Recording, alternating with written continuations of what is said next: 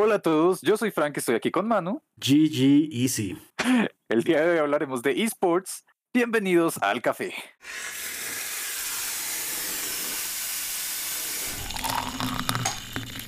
Ok, creo que era bastante notable con el comentario de Manu y es por una razón especial que más tarde les explicaremos porque aunque no lo crean, ese término tiene cierto origen relacionado con los esports. Pero bueno, antes de hablar más y utilizar este término, Manu, ¿qué son los esports? Los esports, creo que el nombre se explica un poco a sí mismo, digamos, porque son deportes electrónicos, entonces e-sports, electronic sports, deportes electrónicos. Siento que ahí surge algo, digamos, hoy en día ya no hay tanto problema, pero pues hace unos cuantos años sí era algo difícil de entender en las primeras usos, en los primeros usos de la palabra, porque pues muchos llegaban a creer como, ah, pues esports, si son deportes electrónicos, significa que eso es FIFA 98. Y, eh, pues sí, y NBA y NFL y todos aquellos. Sí, claro, se entiende bastante el problema con la terminología. Ajá pero con el pasar del tiempo es algo totalmente distinto. Claro, hay competencias de esports de estos juegos, pero pues se ha vuelto en un fenómeno mundial al punto que ha definido muchas cosas, tanto como es que las cadenas de televisión y demás de creación de contenido de deportes están adaptando esto, como también comunidades digitales están formándose alrededor de esto. Ok, entonces, no sé, mano, tú dime, ¿a qué comunidad o qué tipo de esports alguna vez has jugado? ¿Qué experiencia tienes con esto? Pues de experiencia como tal, creo que puedo contar la más grande, llamémosle, que fue Call of Duty Modern Warfare 3, que en su momento, yo cuando estaba jugando este juego, eso digan ustedes, fue alrededor de 2010-2011, lo jugaba D2 6 horas diarias mejor dicho, estaba obsesionada con el juego. Y cuando me puse a revisar los stats que te bota el juego, como a posición respecto a otros jugadores, me di cuenta que estaba en el top 300 global. Y en ese momento no había escena de esports para Modern Warfare, para Call of Duty. Si no estoy mal, esa inició en 2012, o sea, como un año o dos años después de que yo estuviera en ese momento. Todo mal. Sí, esa sería una. Y pues la otra sería, yo creería, Overwatch. O también en su momento momento cuando jugué League of Legends y también asistí al competitivo que hubo acá, que también me acuerdo bastante. Ok, esa parte creo que no lo había escuchado. ¿Cómo fue eso? ¿Cómo fue esa experiencia? Fue bastante curioso. Por alguien más fue que yo terminé yendo y pues no sabía qué esperar, la verdad. Yo simplemente había jugado algo League of Legends y me dijeron, no, pues vamos y pues básicamente van a jugar ahí. También va a haber presentaciones de esto, de lo otro. Yo, bueno, me, me parece un buen plan. Los boletos no estaban caros. Yo dije, listo, vamos a ver qué pasa. Y la verdad que fue bastante, bastante entretenido. Más porque llegué muy como sin saber qué esperar, no sabiendo de escena de esports en lo absoluto en ese momento. Y la verdad, qué buena experiencia, muy entretenida. Ah, me alegro tu historia, que se repita. Gracias.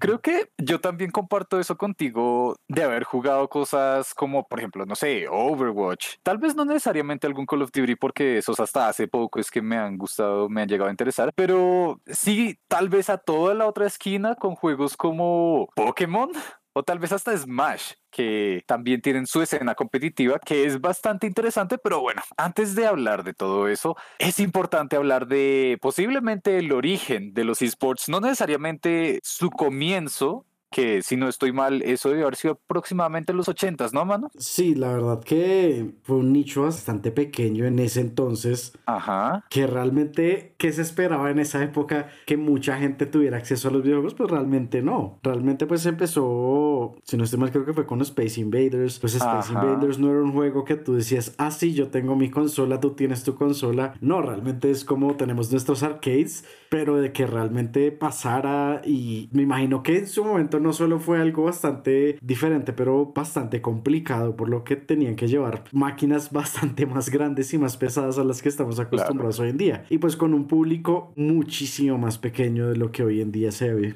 Sí, es que hay que entender que en esa época las competencias no eran organizadas como es hoy en día, porque pues ya se conoce que hay público, que hay suficientes jugadores, que hay de todo, ¿no? Hay Twitch, hay internet, hay streaming.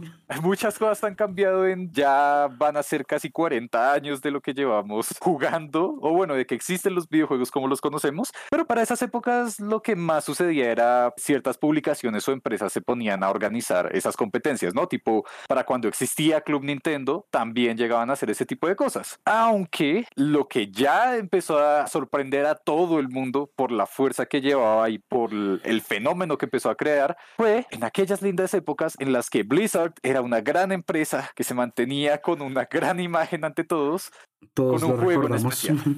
y creo que fue bastantes años después de esa época de Space Invaders. Porque si ya Claro. mencionamos Blizzard, creo que ya todo el mundo por lo menos tiene un computador personal. Y no es ningún otro juego que StarCraft. Eso es muy importante lo que dijiste, ¿no, Jack? El hecho de que todos tengan computadores y demás. Y es que StarCraft no solamente, si no estoy mal, eso se da es a partir del 2, que empieza realmente a coger fuerza. Antes, pues sí, claro, existía el juego, la gente empezó a darse cuenta como, hey, ¿qué tal si esto lo empezamos a jugar entre muchas personas? Como lo hablamos en uno de los episodios anteriores. Escúchenlos. con juegos como Age of Empires y demás, pero es en StarCraft 2 en el que sorprende la fuerza que tiene, ya que por fin puedes jugar con gente de casi cualquier parte del mundo. Sí, realmente eh, recuerdo mucho en esos tiempos de internet viejo en el que uno siquiera pensar en poder jugar un juego con alguien era como no, eso si me cuesta cargar una imagen cinco minutos, poder jugar con alguien es algo que está fuera de mi mente. Claro, y es que también por esa misma razón cogieron tanta fuerza a mediados de los 2000 y un poco de 2010, algo que se le llamaba Lampari, ¿no? Que para aquellos que no lo entiendan, Manu, ¿tú les puedes explicar? Ah, LAN Party. Siempre tuve el deseo de hacer una LAN Party, pero nunca tuve los suficientes amigos dispuestos a llevar sus computadores a un sitio. Entonces ya lo expliqué básicamente. Es, es un grupo de amigos que reúne sus computadores o sus consolas y se van a un sitio y las conectan todas a internet para jugar entre todos, ya sea como una campaña o algún raid, algún calabozo o algo así por el estilo,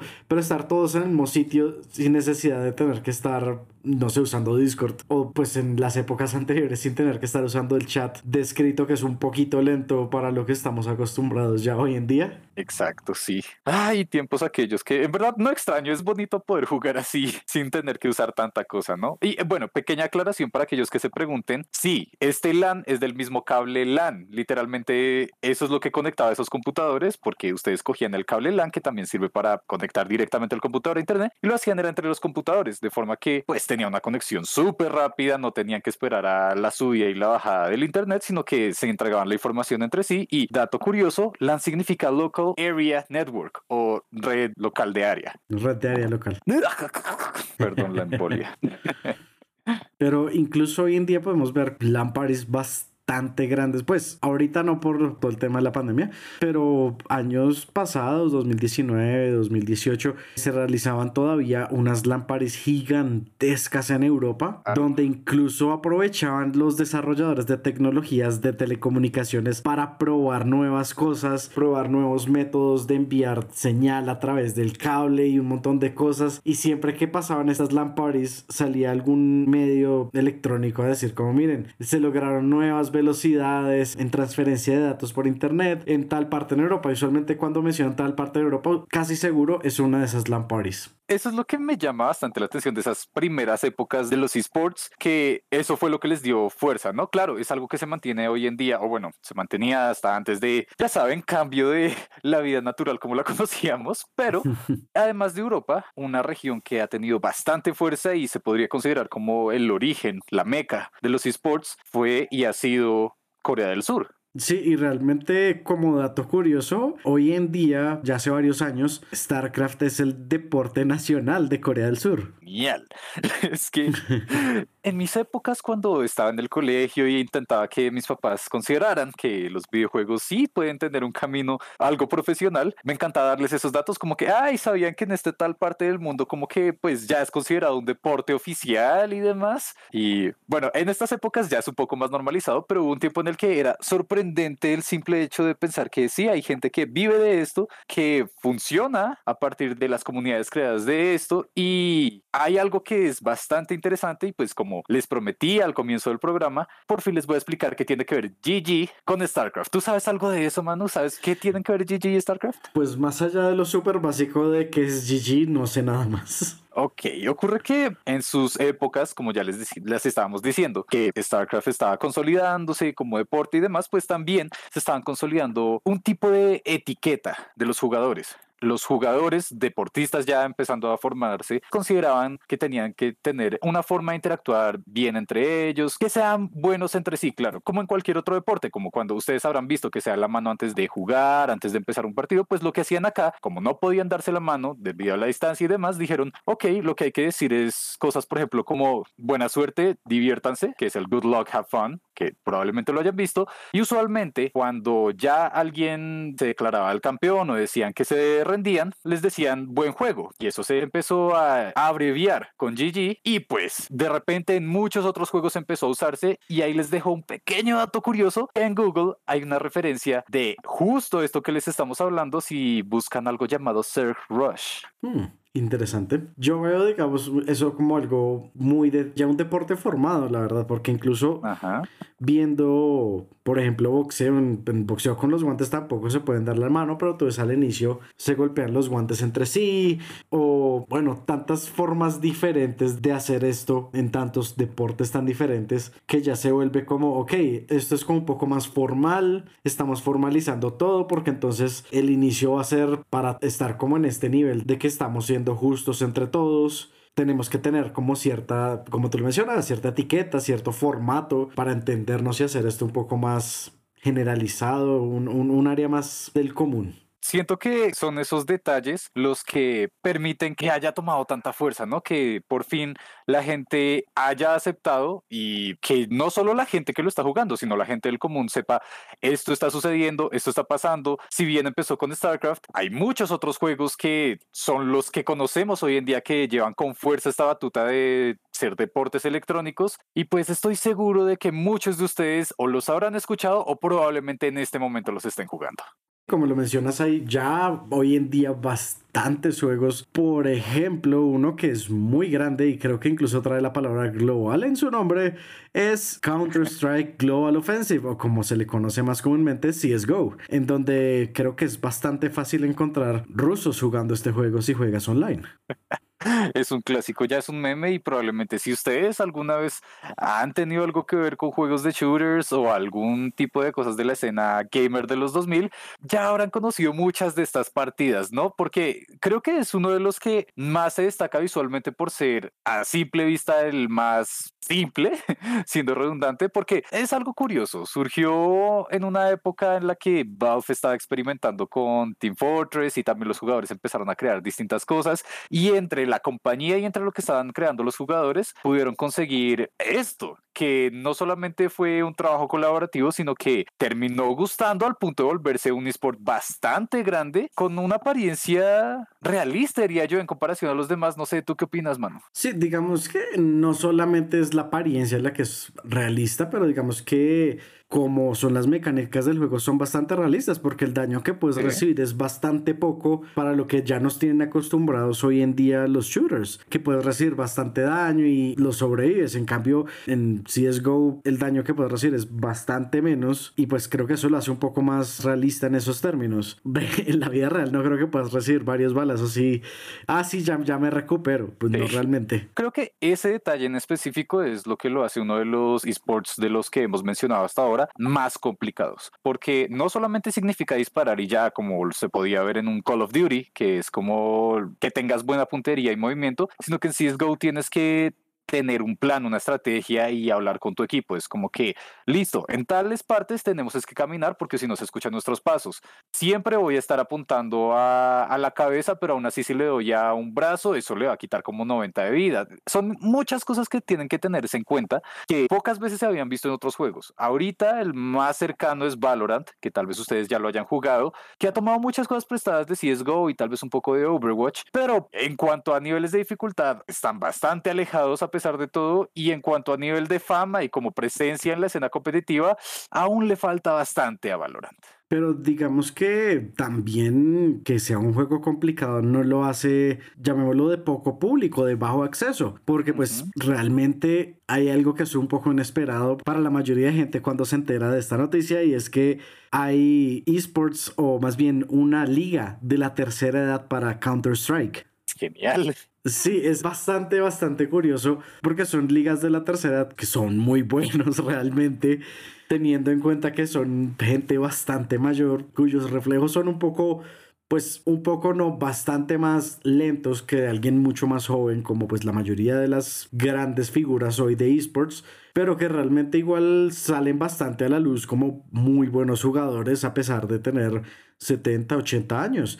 Y que el ejemplo más grande que hay hoy en día de un equipo en la liga de CSGO de adultos mayores es el equipo que se llama The Silver Snipers. Me encanta, me encanta ese nombre.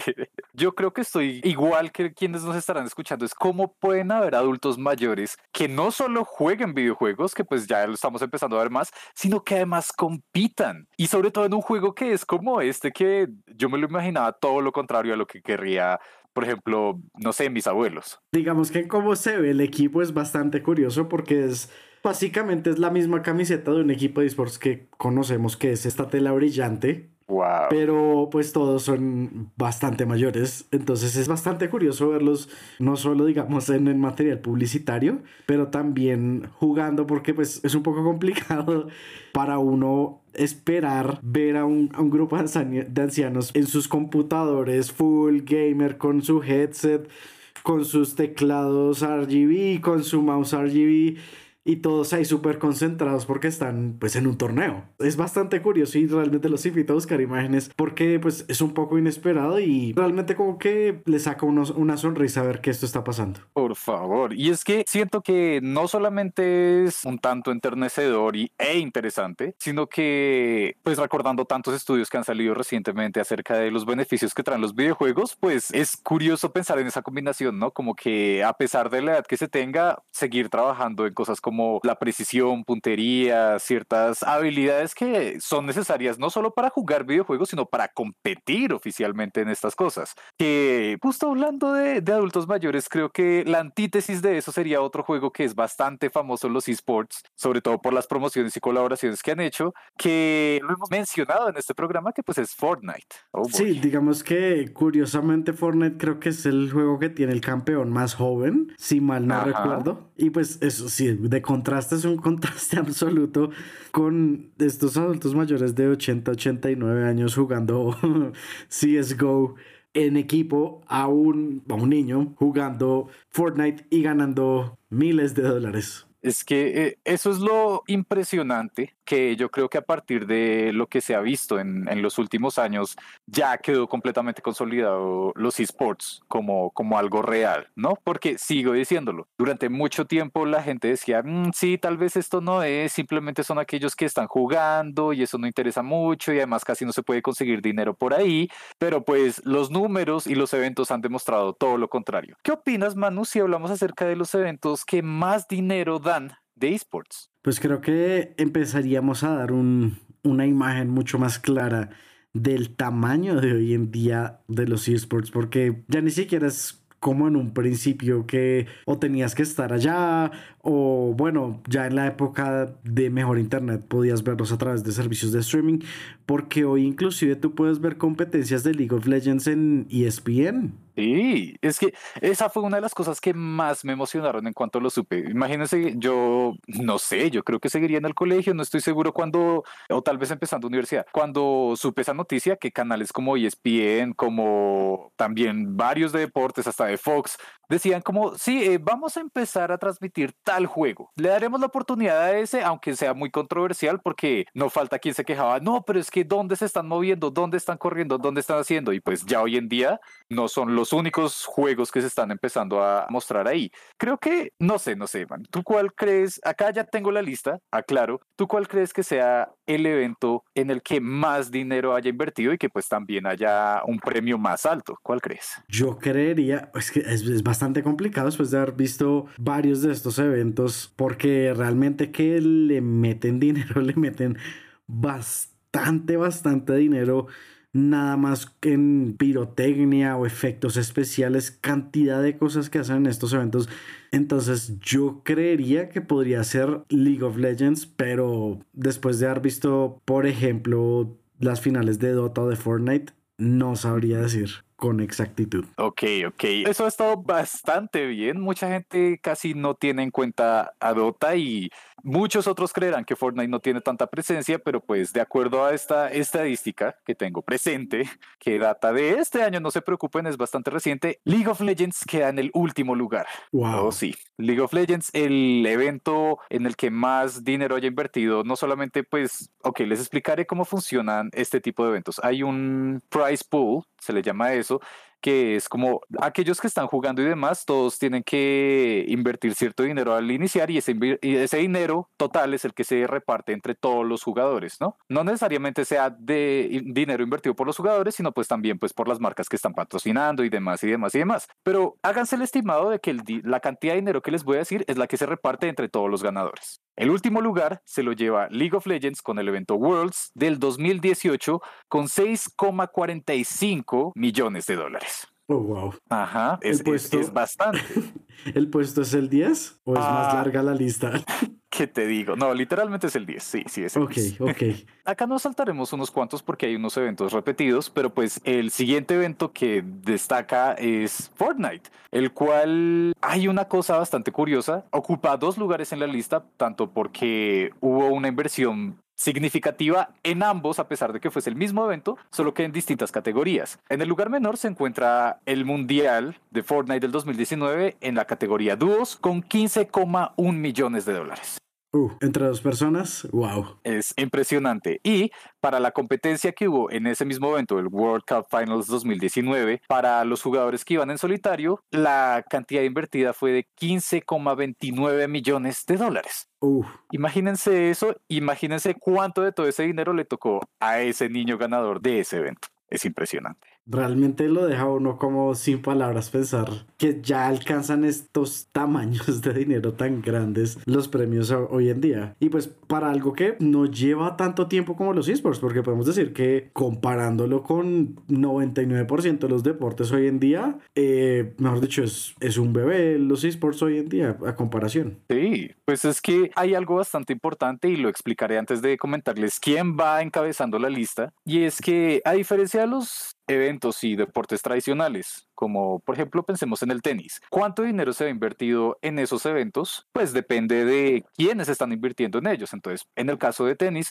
uno podrá estar viendo que invierten pues claramente los patrocinadores, eh, las marcas, por ejemplo, que se estén utilizando ahí, que pues nuevamente van a ser patrocinadores, inversores que estén al pendiente de los activos que hay muchos en, en juego, literalmente. Son como esas cosas, pero son de un gremio cerrado, son de aquellos que están interesados en el tenis. En el caso de los videojuegos, el dinero que se está invirtiendo y que también hará parte del price pool, no solo viene de las empresas que estarán interesadas en el evento, como claramente serán marcas de computadores, de periféricos, y demás, sino también de los jugadores que están invirtiendo dinero, no importa si el juego es gratuito o no. Claro, eso explica bastante mejor porque la cantidad es tan grande, porque si no estoy mal, los ganadores ya ganan más inclusive que un ganador de Roland Garros. Exacto, son cantidades increíbles y las que les he dicho hasta ahora son bastante grandes, pero quiero aclararles que en los primeros cinco lugares de la lista que les estoy comentando,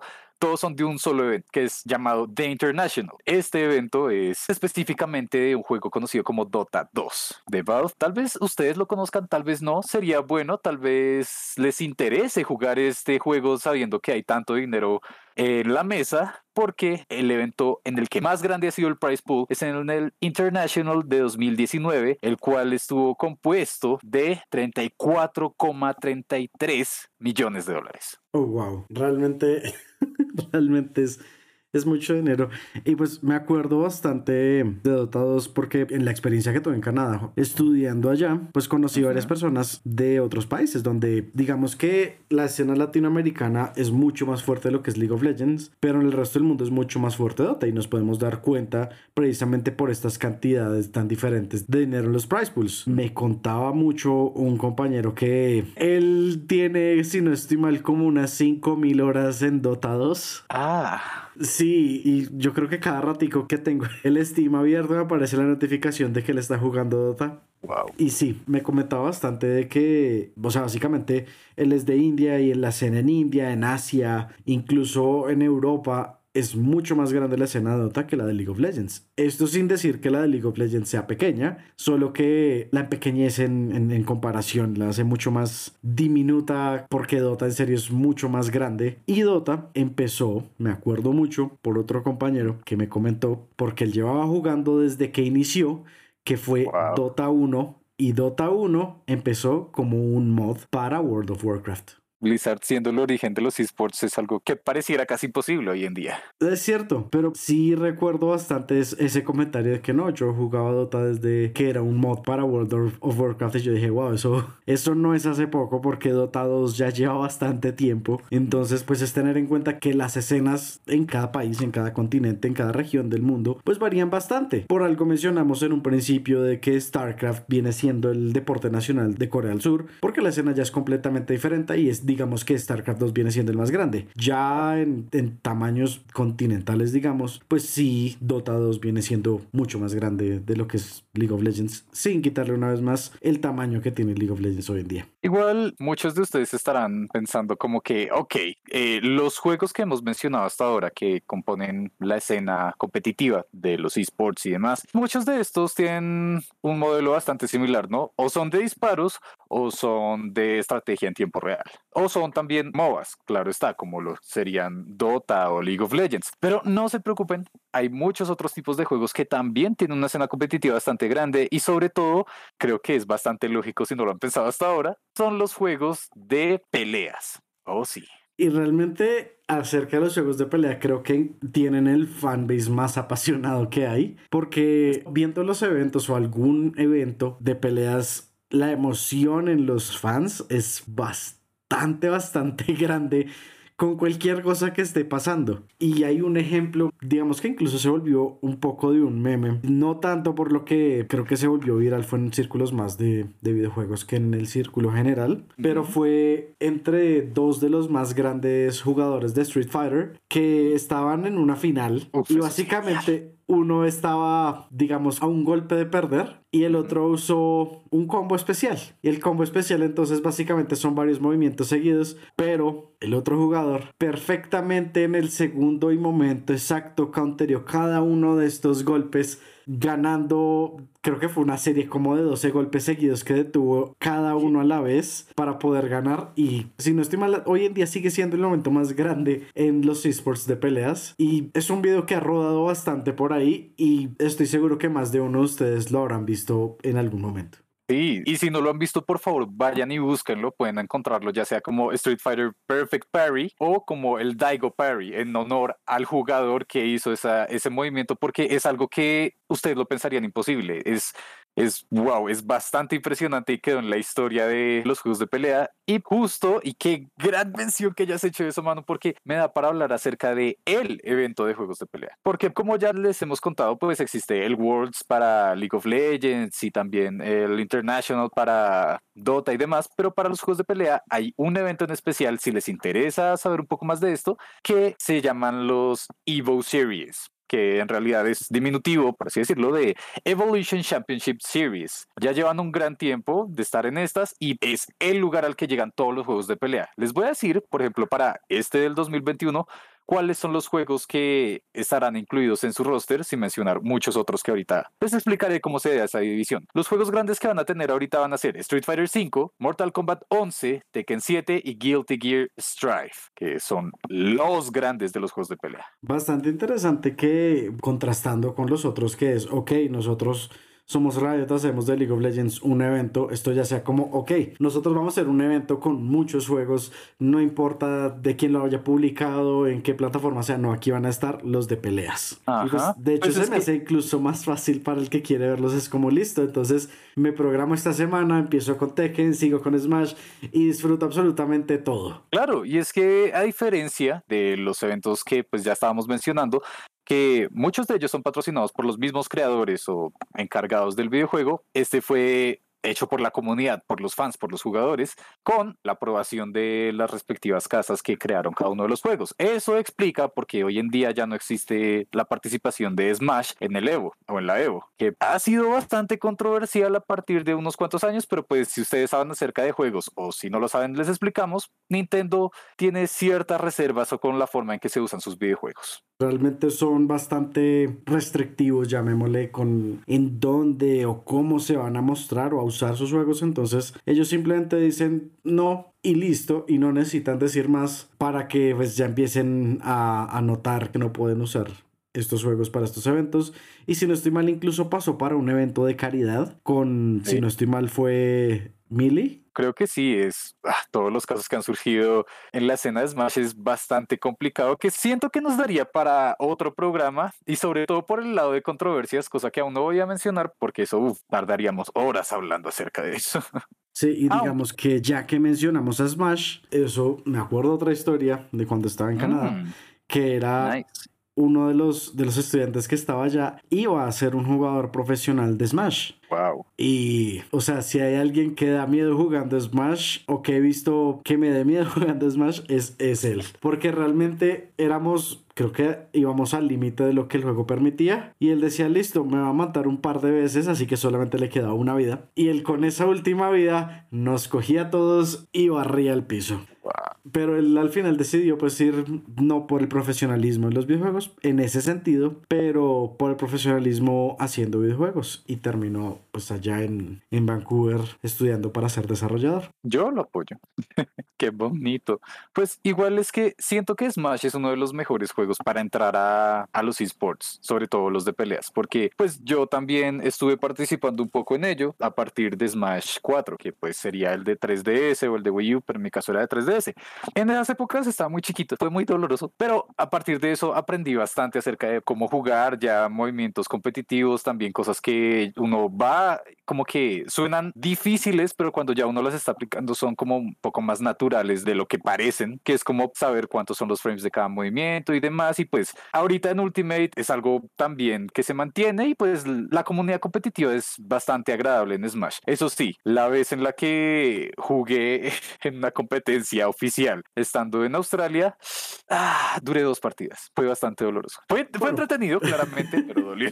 Me imagino que igual la experiencia fue buena, inclusive si no fue una experiencia de triunfo. Claro, claro, es que eso es lo mejor de este tipo de cosas, de los esports, que muchas de las comunidades que surgen acá son bastante agradables, son bastante amistosas y a cualquier juego que sea que tú quieras entrar te van a apoyar, la gran mayoría, claro, habrá unos cuantos que no están interesados, ya saben cómo es la gente, uno no sabe co- con quién va a dar, pero la gran mayoría están dispuestos a ayudar y eso es algo que yo me he dado cuenta, pues a partir, como les dije, a partir de Smash, te lleva juegos más duros, pero pues ocurre que con este termina entrando a muchos otros competitivos que acá les dejo como no se preocupen muchachones o muchachonas también. Si quieren entrar a la Evo, también hay competencias en línea que tienen premios y van a suceder entre julio 9 y el 3 de agosto, si no estoy mal, en juegos como Grand Blue Fantasy Versus, Under Night Inbirth, Skullgirls Dragon Ball Fighters y Blaze Blue. Son, son un montón de juegos que ustedes pueden intentar meterse desde sus casas y estoy seguro de que encontrarán gente, comunidades en Discord y demás o hasta en Twitch que pues les ayudarán si quieren hacer parte de los esports, aunque no necesariamente solamente existen los jugadores competitivos, hay muchas otras formas en las que pueden pertenecer a estos eventos y comunidades sin la necesidad de jugar como tal. Lo que pasa con bastantes jugadores que se retiran es que muchos terminan siendo coaches, dirigiéndose incluso en el mismo equipo en el que estaban, pero ahora entrenando a los talentos más nuevos, pero también hay otros que se dedican a hacer casting. Y pues Uh. casting para aquellos que no están familiarizados con la palabra es básicamente es el comentarista en términos generales de- en una partida de esports. Eso siempre me ha llamado la atención, no necesariamente de hacerlo, pero le tengo mucho respeto a los casters porque demuestran muchas cosas, ¿no? Y sobre todo en un país como acá, como en Colombia o la región latinoamericana en la que estamos acostumbrados a mucha emoción en la narración en deportes como fútbol, hasta en béisbol, si han escuchado, se los recomiendo. Poder ver algo similar en un nicho al que uno pertenece es impresionante. Es como, wow, sí, me estoy emocionando al tiempo que esta persona está narrando tal jugada y es como que no necesariamente es algo que alguien de afuera entendería, pero es una emoción que se comparte. Eso me encanta y aprecio y agradezco a todos los casters. Sí, digamos que familiarizándose un poco más con los términos o digamos que es bastante diferente, digamos, el, el nivel, haciendo la comparación, por ejemplo, en fútbol, de alguien que juega los fines de semana con alguien que, mejor dicho, lo practica por deporte. A alguien que lo está practicando todos los días en casa, o sea, un esports, y lo está viendo, como que entiende un poco más la terminología, entiende un poco más qué está pasando, porque como no necesita usualmente estar como listo, nos programamos con los amigos para jugar a tal día, a tal hora, pues es un poco más fácil, entonces lo hace un poco más repetitivo, entonces como que está un poco más cercano ya a toda la terminología, todo lo que está pasando, las mecánicas, entonces tener al caster es como más fácil entender todo en general, por lo que uno está mucho más cercano a todo lo que está pasando, o sea, es, es mucho más común para uno entender cuando dijeron, no, es que mejor dicho hizo un pentakilo o cualquier cosa que para alguien que está fuera de los juegos no tiene ni idea qué va a significar. Sí, igual es que algo que me emociona mucho, justo de lo que tú estabas hablando acerca de que pues ellos se encarguen de aprenderse esta terminología, de saber qué es lo que está sucediendo en pantalla a fin de cuentas, siento que es un detalle bastante bonito porque permite al espectador sentirse parte de una comunidad, ¿no? Son, son detalles pequeños, pero cuando tú entiendes qué significa, por ejemplo, parry o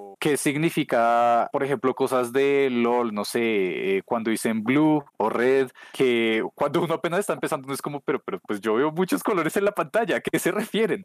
Pero ver que están usando eso y aprender a partir de ellos, siento que es una experiencia bastante bonita que para aquellos que estén escuchando, si aún no están metidos en ver o pertenecer a este tipo de eventos, pues no se preocupen, no es tan complicado como parece y la verdad es bastante agradable una vez ya hacen parte. Aquellos que han sido profesionales en algún momento, que han estado cerca, son curiosamente en su mayoría son personas bastante amigables que si ustedes les preguntan como no sé digamos que yo estoy jugando CSGO y no sé bien cuál sea la mejor estrategia y casualmente conozco a alguien que es profesional les dicen súper normal en cualquier conversación cómo hago esto y ellos les van a decir Claro, con mucho gusto. Si quieres, incluso les pueden decir, si quieres, ven, hacemos una partida privada y te muestro cómo es. Y así me ha pasado con varios amigos que son profesionales en League of Legends, por ejemplo, que uno pregunta como, no, es que no entiendo esto. Entonces, no, sí, tranquilo, hagamos la partida 1v1 y te voy explicando. Y es una comunidad bastante fácil cuando uno encuentra a estas personas que realmente saben, porque casualmente uno se va dando cuenta que son